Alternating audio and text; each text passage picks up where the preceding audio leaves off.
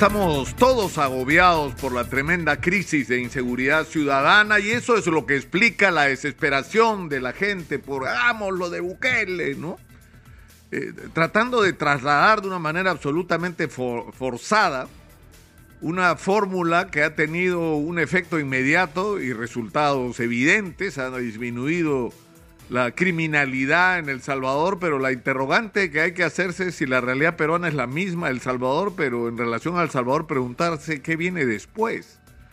¿Cómo vas a resolver eh, el hecho de que hay toda una generación en El Salvador que se crió en medio de la violencia de una guerra civil y que luego se transformaron cuando se logró la paz eh, que esta fuera en realidad relativa. Se acabó la violencia por móviles políticos, pero se desató la violencia de la delincuencia y se generalizó la existencia de bandas y de pandillas, las llamadas maras, las más famosas de ellas, la mara salvatrucha, que no solamente operaba en El Salvador.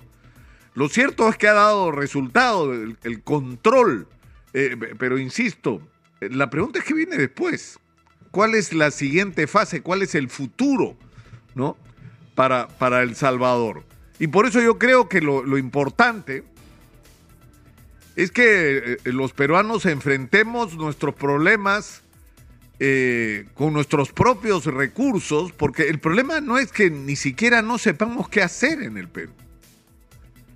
No es que no sepamos qué hacer, no es que este tema de la inseguridad es nuevo, uy, tenemos una... No, señor, esto es una acumulación que se ha ido sumando a lo largo de los años y que provocó que el año 2003, hace 20 años, se creara eh, a, través de la ley del Sistema de Seguridad Ciudadana, el Sistema Nacional de Seguridad Ciudadana, un organismo llamado el CONASEC, que yo no sé si ustedes sabían que existe, que es el Consejo Nacional de Seguridad Ciudadana, que es parte además del Sistema Nacional de Seguridad Ciudadana.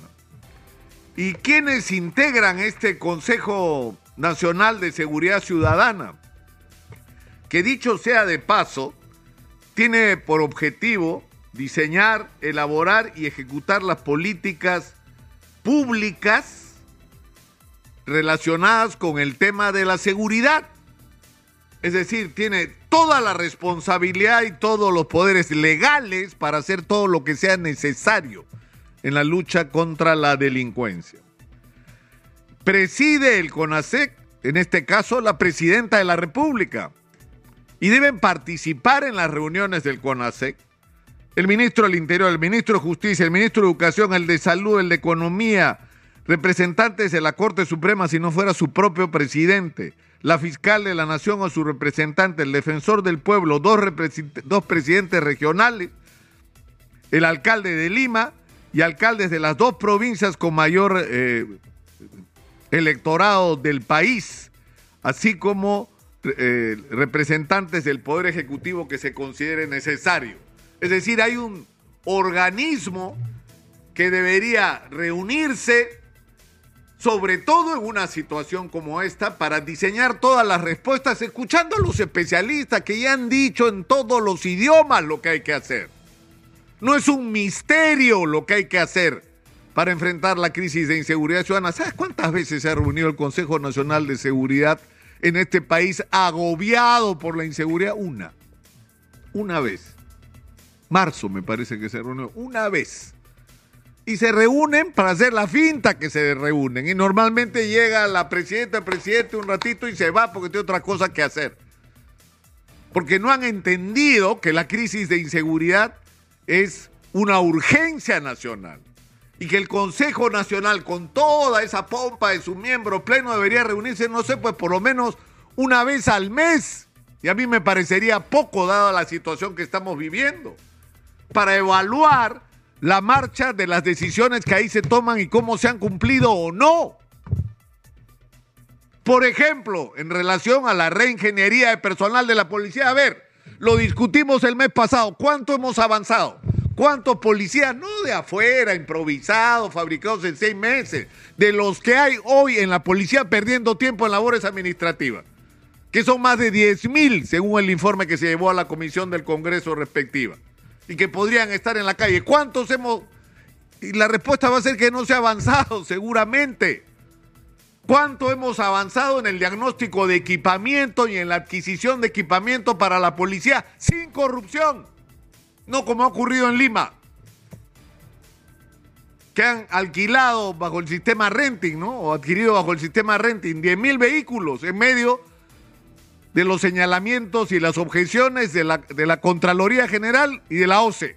Es decir, ese proceso está mal, eso va a terminar en juicios y con gente en la cana, pero no les importa porque no es parte de un plan donde no solamente necesitas vehículos, como se ha dicho, sino necesitas comunicaciones, necesitas electrónica, necesitas tecnología, necesitas centrales que tengan toda la información y que permitan no solo la geolocalización, sino la el monitoreo inteligente de todos los policías que tienen su radio acá conectado 24 horas al día y no se tienen que como comunicar con su celular personal y que permite actuar en prevención y en respuesta de manera inmediata. Entonces el CONASEC del mes de marzo debió discutir, bueno, esto, y en, en abril, a ver qué hicieron. ¿Qué hicieron? Y uno por uno en relación a todos los temas. Porque, es decir, ya hay que instalar módulos de flagrancia y el Poder Judicial ha hecho y sigue haciendo cosas importantes en relación a ese tema, pero necesitamos más. Ahora se llaman unidades de flagrancia. Es decir, centros donde haya el policía, el fiscal, el juez, el defensor de oficio para los delincuentes o los presuntos delincuentes que no tengan capacidad de defensa, un laboratorio de criminalística para que cualquier prueba básica que se deba realizar se realice ahí mismo sin esperar semanas y en 48, 72 horas estar sentenciando a los delincuentes en flagrancia. Y no prisiones preventivas, 18 meses, juicios que duran una eternidad. No, señor, ahí mismo. ¿Cuánto hemos avanzado? ¿Cuántos recursos necesitan? A ver, ministro de Economía, dele la plata. No, que no sé, que yo, el equilibrio fiscal, ¿no? o sea, no puede ser. No puede ser, sinceramente. Es decir, no tenemos ni que inventar nuevas leyes. En muchos casos tal vez hay algunos ajustes importantes que hacer, como este de la ampliación de las 48 a 72 horas de los plazos máximos de detención sin orden de un juez, para permitir que la investigación se haga, y algunas modificaciones de esta naturaleza. Pero en lo fundamental no hay nada que inventar, todo está escrito, hay que hacer las cosas, hay que ponerse en acción. Esta ley que está desde hace 20 años dice que no solamente en cada región, en cada provincia debe articularse lo mismo. Dice, por ejemplo, que el alcalde provincial, es decir, en Lima, el señor Rafael López Aliaga, tiene que convocar al Comité Provincial de, de, Seguridad Ciudadana, donde debe estar él, el jefe policial, la autoridad educativa, de salud, el Poder Judicial, del Ministerio Público, el defensor del pueblo, los alcaldes de los tres distritos con mayor población, representantes de las juntas vecinales y de las rondas campesinas en el caso que las hubiera. ¿Cuántas reuniones de estas se han hecho, me pregunto yo, para coordinar? Acá cada alcalde se dispara. Cada alcalde de distrito sale pidiendo emergencia. Yo quiero que me declaren en emergencia. Y cuando uno le pregunta, ¿y cuándo fue su última reunión con el alcalde de Lima para discutir esto? Para aplicar la ley la respuesta es que probablemente ninguna. Entonces yo creo que como en otras áreas, ya llegó la, hora de que nuestras autoridades se pongan a trabajar, que hagan su chamba, que para eso les pagamos y que no anden buscando respuestas mágicas cuando ya se sabe, no le pregunten a los salvadoreños qué hay que hacer, pregunten a los especialistas acá, nosotros nos hemos aburrido durante años años hablando del tema de inseguridad y dando respuestas que no han querido ser oídas por las autoridades porque no es una prioridad aparentemente para ellos. Bueno, ahora están aterrorizados. Porque ahora sienten que la gente se les ve encima.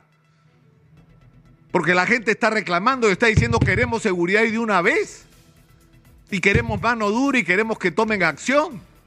Pero insisto, todo está escrito. Comiencen por hacer su trabajo y cumplir lo que dice la ley.